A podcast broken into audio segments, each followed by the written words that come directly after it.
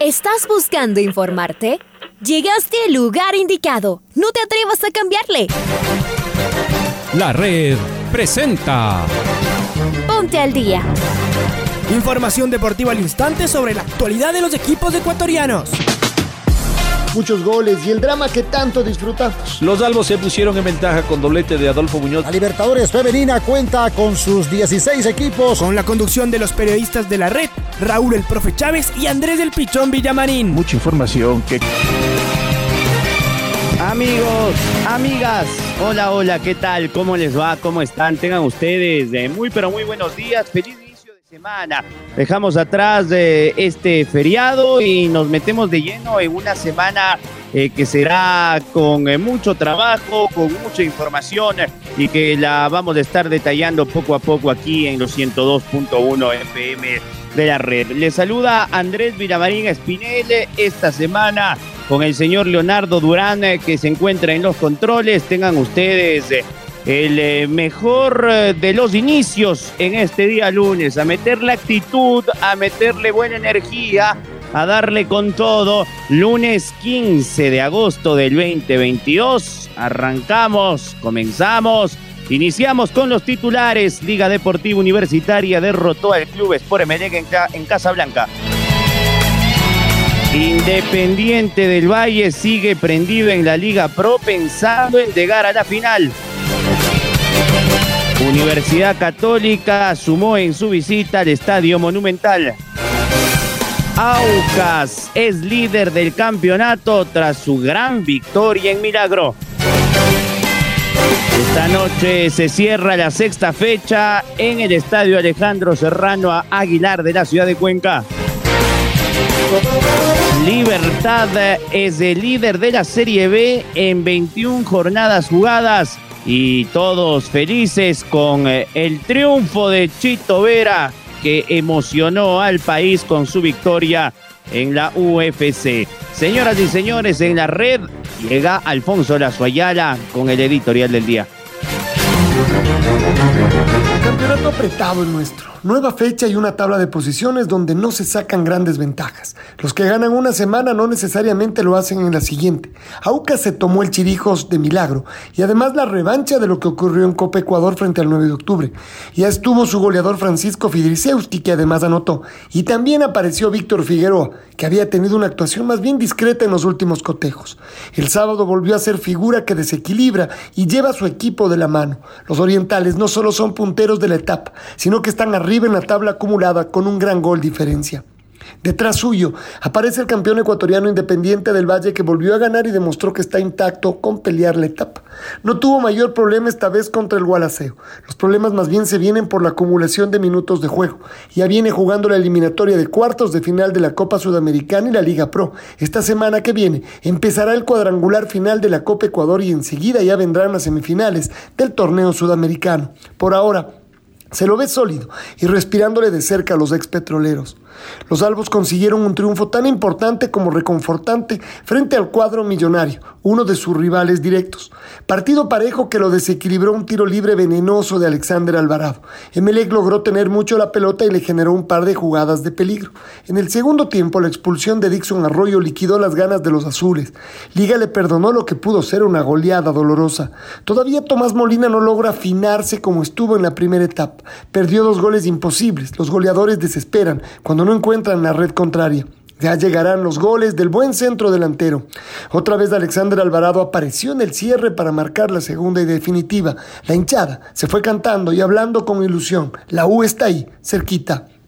El trencito azul se trajo un punto importante del Estadio Banco Pichincha de Guayaquil. Hizo un muy buen partido y en los últimos 15 minutos le faltó creer que podía ganarlo.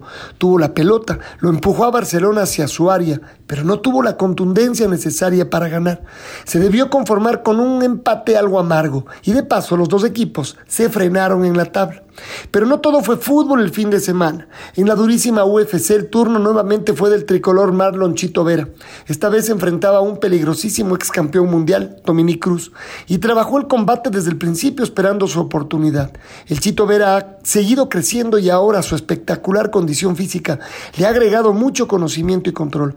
Así fue esperando el momento justo, tras tres asaltos donde aunque su rival tuvo la iniciativa, le conectó tres golpes muy duros que lo tiraron al suelo. En el cuarto, Cruz ya no era el mismo, y Chito olió sangre. Le fue preparando y lo liquidó con una patada terrorífica.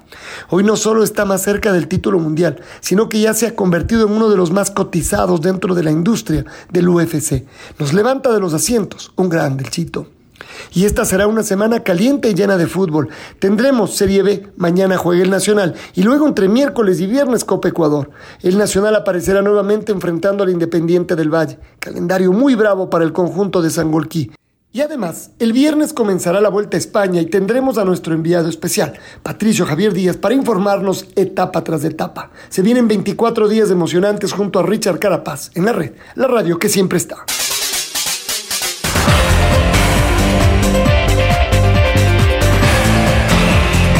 Metemos de lleno en lo que aconteció la noche del domingo en el estadio Rodrigo Paz Delgado. Algo más de 15 mil personas se dieron cita en el principal estadio de Los Albos para presenciar la victoria Dos goles por cero del elenco de Luis Francisco sube el día sobre el de Rescalvo. Liga le ganó 2 a 0 al Emelec y se encuentra ya tercero en la tabla de posiciones, de, pisándole los talones a los líderes, el Aucas y el Independiente del Valle. Eh, con eh, anotaciones en el estadio Casablanca de Alexander Alvarado, que fue la gran figura. Los Albos eh, ganaron su partido y se encuentran nuevamente peleando arriba. Es momento de escuchar al técnico, al profesor Luis Francisco Subeldía, aquí en la red. Primero quiero agradecer a, la gente que vino hoy, a apoyar al equipo, obviamente. Eh, para nosotros era muy importante ganar hoy, creo que los jugadores, todos, todos, todos, el plantel, como lo he dicho en algún momento, muy comprometidos con, con poder crecer, poder mejorar, eh, ser un grupo sano, un grupo que tiene un margen de crecimiento. Y bueno, eh, hoy nos tocó hacer un partido bastante completo con un rival muy difícil, una especie de, clásico, de, con esta historia, muchas batallas en, la historia del fútbol ecuatoriano y bueno, era importante para nosotros ganar para poder aplicar el margen y también eh, regalarnos un triunfo ¿no? a todo el mundo libre. Y en esa parte quiero, quiero dedicárselo a, Rodrigo Paz, obviamente que hoy no está él con nosotros, pero ha sido muy claro, muy fuerte. Eh, y, obviamente a su, a su familia, en representación de su familia, el que más conozco es Esteban, sé lo que tiene la liga, sé lo que han hecho por liga, lo que hacen por liga y lo que seguirán haciendo por liga. Así que eh, yo que lo conozco, yo que lo conozco, conozco la, familia por los dos años anteriores y en esta etapa, eh, deben tener sensaciones encontradas, pero quiero dedicárselo a, a toda la familia de Rodrigo, Esteban, obviamente como dije anteriormente, el legado sigue estando y cuando ocurre eso eh, no, hay, más nada que hacer, sigue estando presente. Así que quiero decirlo.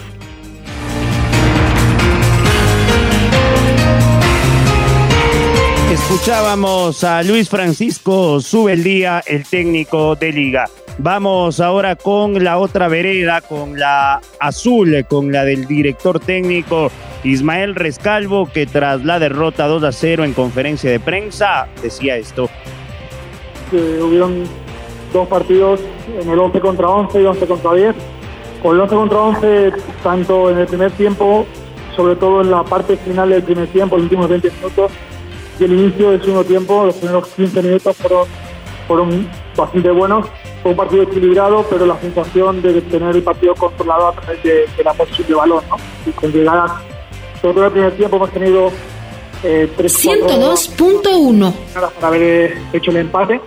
Ese primer gol pues desinhibiera el, el partido en una escena balón parado y a partir de, de, la expulsión pues ya el partido se puso más complicado porque teníamos un jugador menos ya por el resultado. Intentamos eh, hacer algunas variantes para no, no perder el equilibrio y ser un poquito más profundos en ataque. Y a partir, eh, como digo, de la expulsión, el, eh, el partido fue, fue, fue decantándose a, favor de, Liga. Eh, eran 27 puntos, estamos a 4 de primero, eh, estamos con la, la y la fe intacta de, de seguir peleando la etapa. Condiciona mucho la expulsión. Primero, jugar fuera de casa contra un rival eh, como Liga y tener que hacer 30 minutos con un jugador menos. Eh, la altura es un desgaste importante hasta ese momento. Como bien dices, había tenido en la parte individual del último partido eh, muy buena recuperación en la, en la continuidad y no solo quedarnos con 10, sino tener a un jugador como Dixon que en el centro del campo eh, no solo a la de poder organizar el juego, sino también a la hora de recuperar nos da, nos da muchas alternativas y nos da muchísimo, ¿no? Entonces, como digo, a partir de la expulsión, el partido se puso más complicado, el equipo eh, se vació, lo intentó, generamos un par de acciones a balón parado, faltas, eh, saques de esquina, intentando hacer el, empate. Y bueno, al final, pues ese segundo gol ya hace, hace el partido.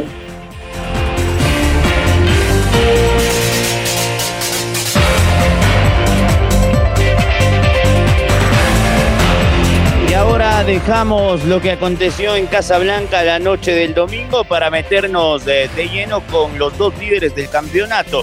El puntero es Aucas y el Independiente le pisa a los talones. Ambos continúan en lo más alto de la tabla de esta segunda etapa de la Liga Pro Betcris. La escuadra oriental se impuso el 9 de octubre en Milagro, mientras que los negreazules derrotaron en casa al Gualaceo. Está Marco Fuentes, quien nos trae detalles de estos dos clubes capitalinos que sonrieron este fin de semana. Marquito, ¿cómo te va? ¿Qué tal Andrés? Amigos y amigas de la red, qué gusto saludar con ustedes a esta hora con información acerca de lo que nos eh, dejó la jornada de fin de semana en la Liga Pro Betcris en su segunda etapa, pensando en eh, una jornada que concluye el día de hoy en horas de la noche con el partido entre Deportivo Cuenca y Delfín de Manta. En lo que corresponde al eh, puntero de la clasificación en esta segunda parte del campeonato, Sociedad Deportiva Aucas consiguió una victoria valiosísima en su visita a los Chirijos de Milagro, en donde se impuso 2 a 1 a 9 de octubre. En eh, la victoria oriental, los eh, goles eh, llegaron gracias a Johnny Quiñones a través de un tiro penal al minuto 33 y de Francisco Fidrisewski también de tiro penal al minuto 86. El empate transitorio del 9 de octubre había llegado gracias a Gabriel Cortés en eh, el minuto 66. Eh, con este resultado, Aucas eh, sumó un total de 14 puntos y una diferencia de más 9 en eh, cuanto a goles, ubicándose en solitario en la primera posición de la clasificación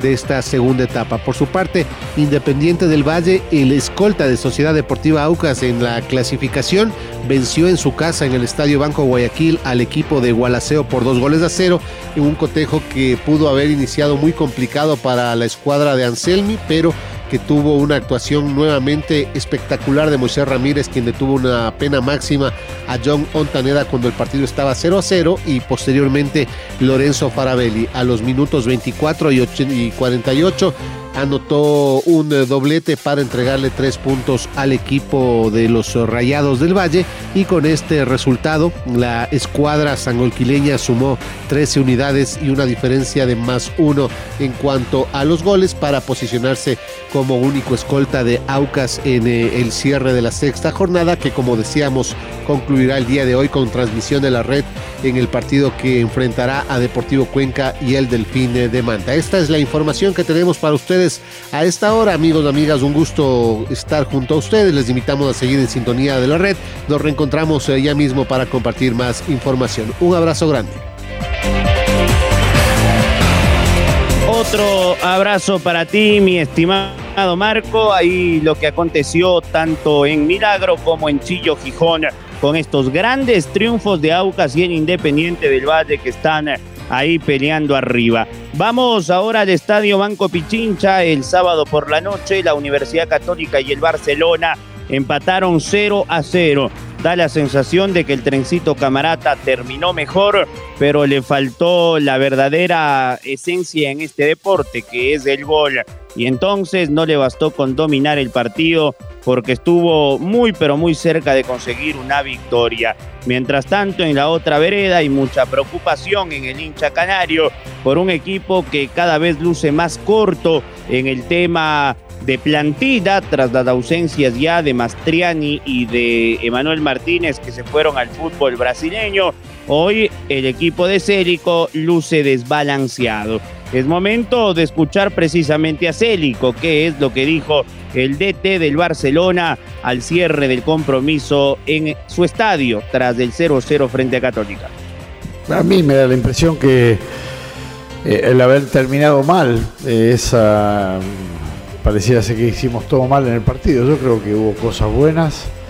Este, y sí, no terminamos bien y terminamos este, más que nada sin el control de la pelota. La pasó el control de la pelota a favor de, Católica los últimos 15-20 minutos y quizás este, nos quedamos con esa imagen. No, obviamente eh, el planteamiento de la Católica fue bueno. Eh, nos, complicó mucho en cuanto a cerrarnos los espacios, la línea de pase. Eh, ahí nos costó bastante. Fundamentalmente en el primer tiempo, a pesar de dominar el juego, no, no encontrábamos ese pase que pudiera ponernos en ventaja. Cuando lo encontramos no tuvimos este, la, digamos, la capacidad de concretar, que no fueron muchas, pero sí tuvimos. Y bueno, en esas situaciones no fuimos este, eficaces, ¿no? Sí, yo creo que más que nada se notó hoy más porque algunos rendimientos individuales no fueron buenos de algunos futbolistas. Este, no, no, no se vio lo mismo que por ahí se venía viendo en los últimos partidos. Este, y eso mermó la posibilidad de llegadas. Repito, eh, con el buen planteamiento que hizo la Católica, que eh, tuvo una, la capacidad de esperarnos y de buscar la posibilidad de contragolpearnos, como hizo en el primer tiempo. Ya, repito, en el segundo tiempo, ya lo último, creo que este, ellos tomaron el control del partido, nosotros no supimos, este, nos pusimos nerviosos, empezamos a correr un poco detrás de la pelota, eh, sin orden y eso nos hizo ver mal. No, no fue un buen partido de Barcelona, se hizo, se hizo complicado, repito, esperar mejorar para el próximo partido.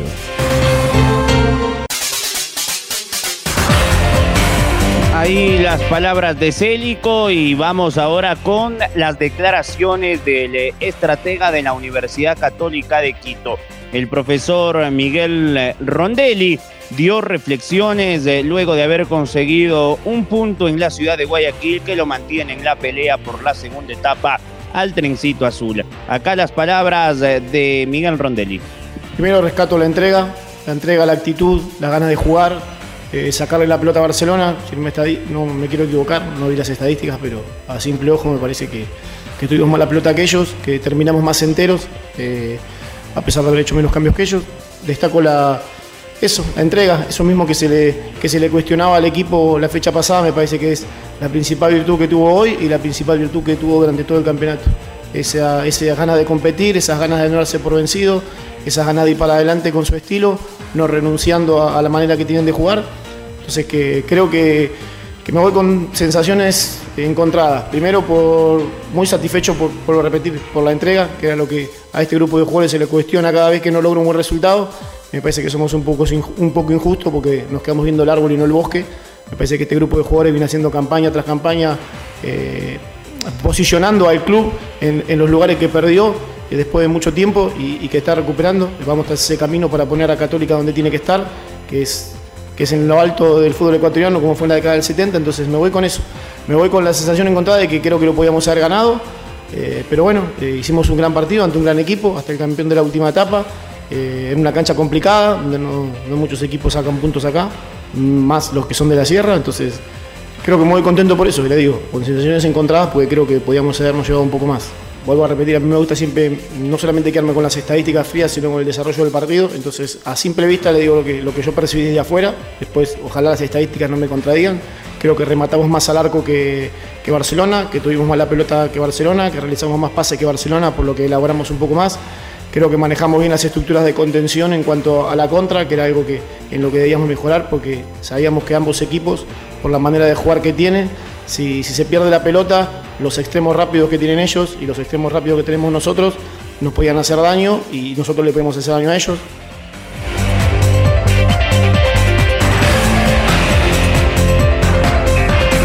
El viernes por la noche arrancó la fecha en el estadio Veravista con empate 1 a 1 entre Musugruna y el Orense. Se había adelantado por la vía del penal eh, Santiago Jordana, lo igualó en el eh, tramo final del partido Richard Calderón. Habrá que decir que en este partido estuvo la polémica de la jornada con un arbitraje que dejó muchísimo que desear de Rodi Zambrano, que no expulsó tras un evidente codazo al arquero Rolando Silva tras un impacto sobre Jordana y además no pitó un penal escandaloso del jugador del conjunto de el Orense Gabriel Achillier que pudo haber traído consigo otro desenlace en el partido.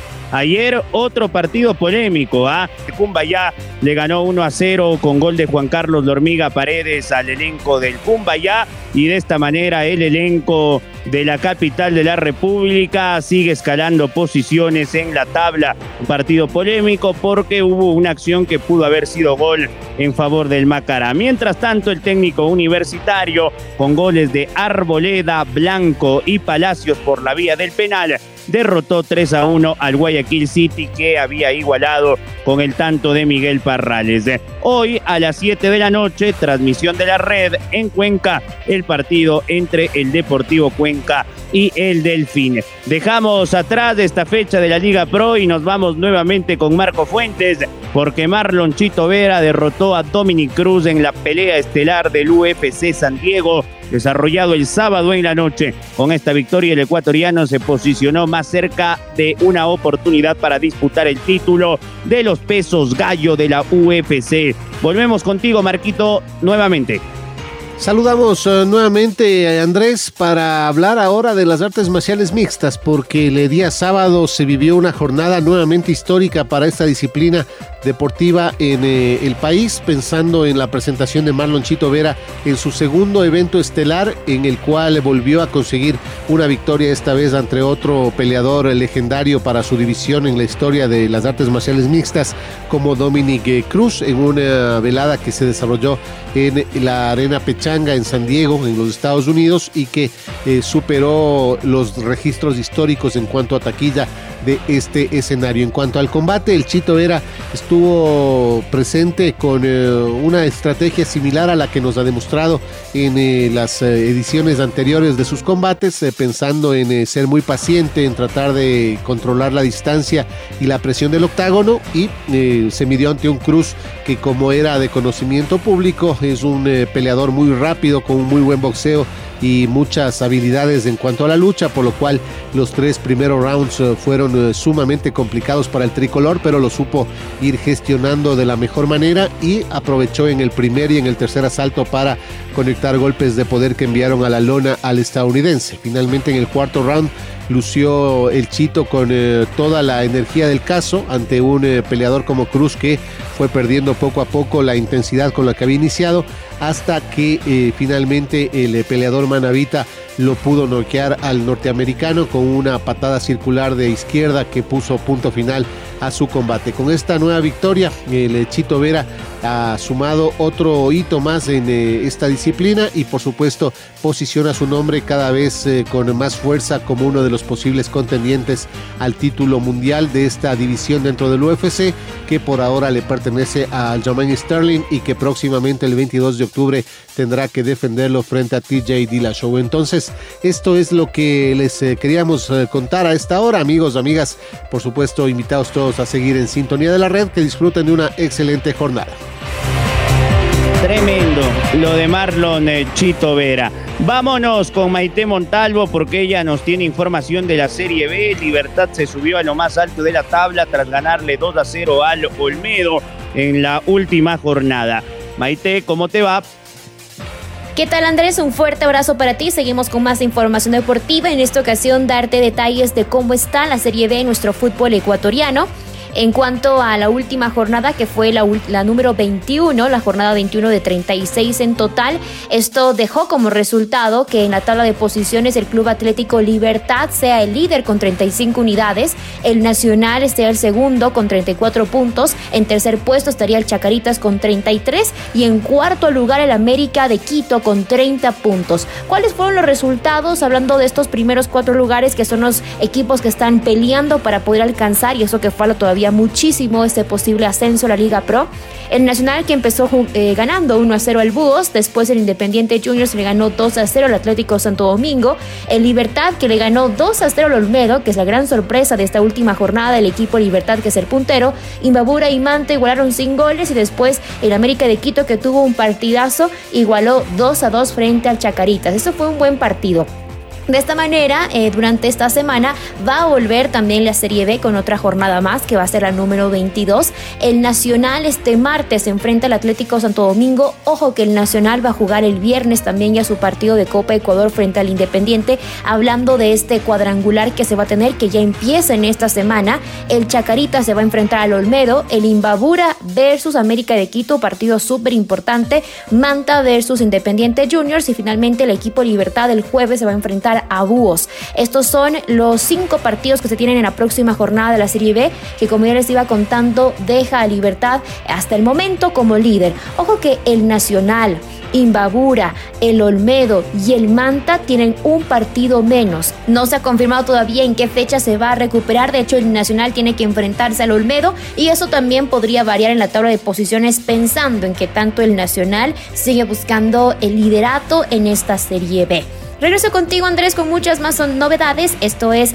lo que les comparto sobre la Serie B que empieza el martes con más partidos. Muy bien, eh, muy completo el informe de la Serie B del fútbol ecuatoriano. May mañana juega entonces el Club Deportivo El Nacional. Cerremos el noticiero con el gol del recuerdo. El gol del recuerdo. La red. El 15 de agosto del año 2010, Liga Deportiva Universitaria visitó al Macará por la sexta fecha de la segunda etapa del torneo en el Estadio Bellavista de Ambato. Los albos se impusieron 4 a 2. Recordemos del tercer tanto universitario, obra de Hernán Barcos con los relatos de Carlos Edwin Salas y del Bambino Paredes en comentarios.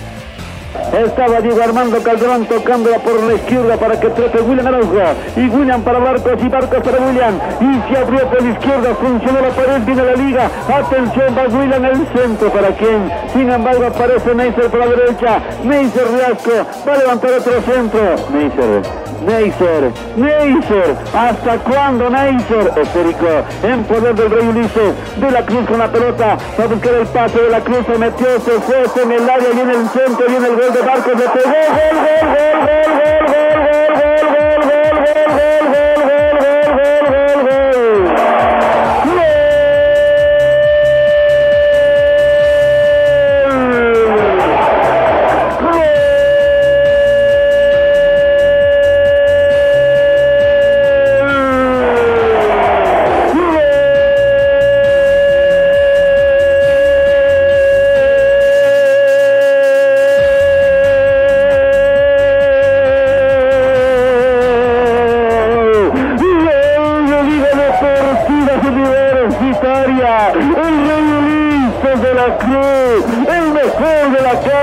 de los campos de liga, el centro para Barco y mete el testazo, mete el cabezazo Silvino, Hernán Barcos para mandar la pelota al fondo de la tierra y marcar la tercera para Liga y que vuelva a escucharse el colombato en el Bellavista, yo te daré daré vida hermosa dice Marco y habló para tercera al minuto 25 del segundo tiempo.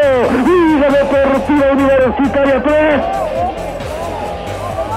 el Macará 1 esa jugada debía haber hecho Lara y lo hace Ulises, que está tapando los errores, la falta de influencia de Lara en el partido. Entró sobre la zona derecha, se llevó la marca de Ayodí, levantó un centro, vino perfilado en diagonal. El goleador Barcos, cabezazo, frentazo, fuerte en el arco de Macará. Acaba de marcar el gol 18 del campeonato. Hernán Barcos, liga, remata el partido. Ya gana en Ambato 3 a 1. Ahora ya estás al día junto a nosotros. La red presentó Ponte al día. Informativo completo sobre la actualidad del fútbol que más nos gusta, en donde estés y a la hora que tú quieras. Quédate conectado con nosotros en las redes de la red. Síguenos como arroba la red Ecuador y no te pierdas los detalles del deporte minuto a minuto. Escúchanos en vivo en TuneIn y en los 102.1 FM en Quito. ¡Te esperamos!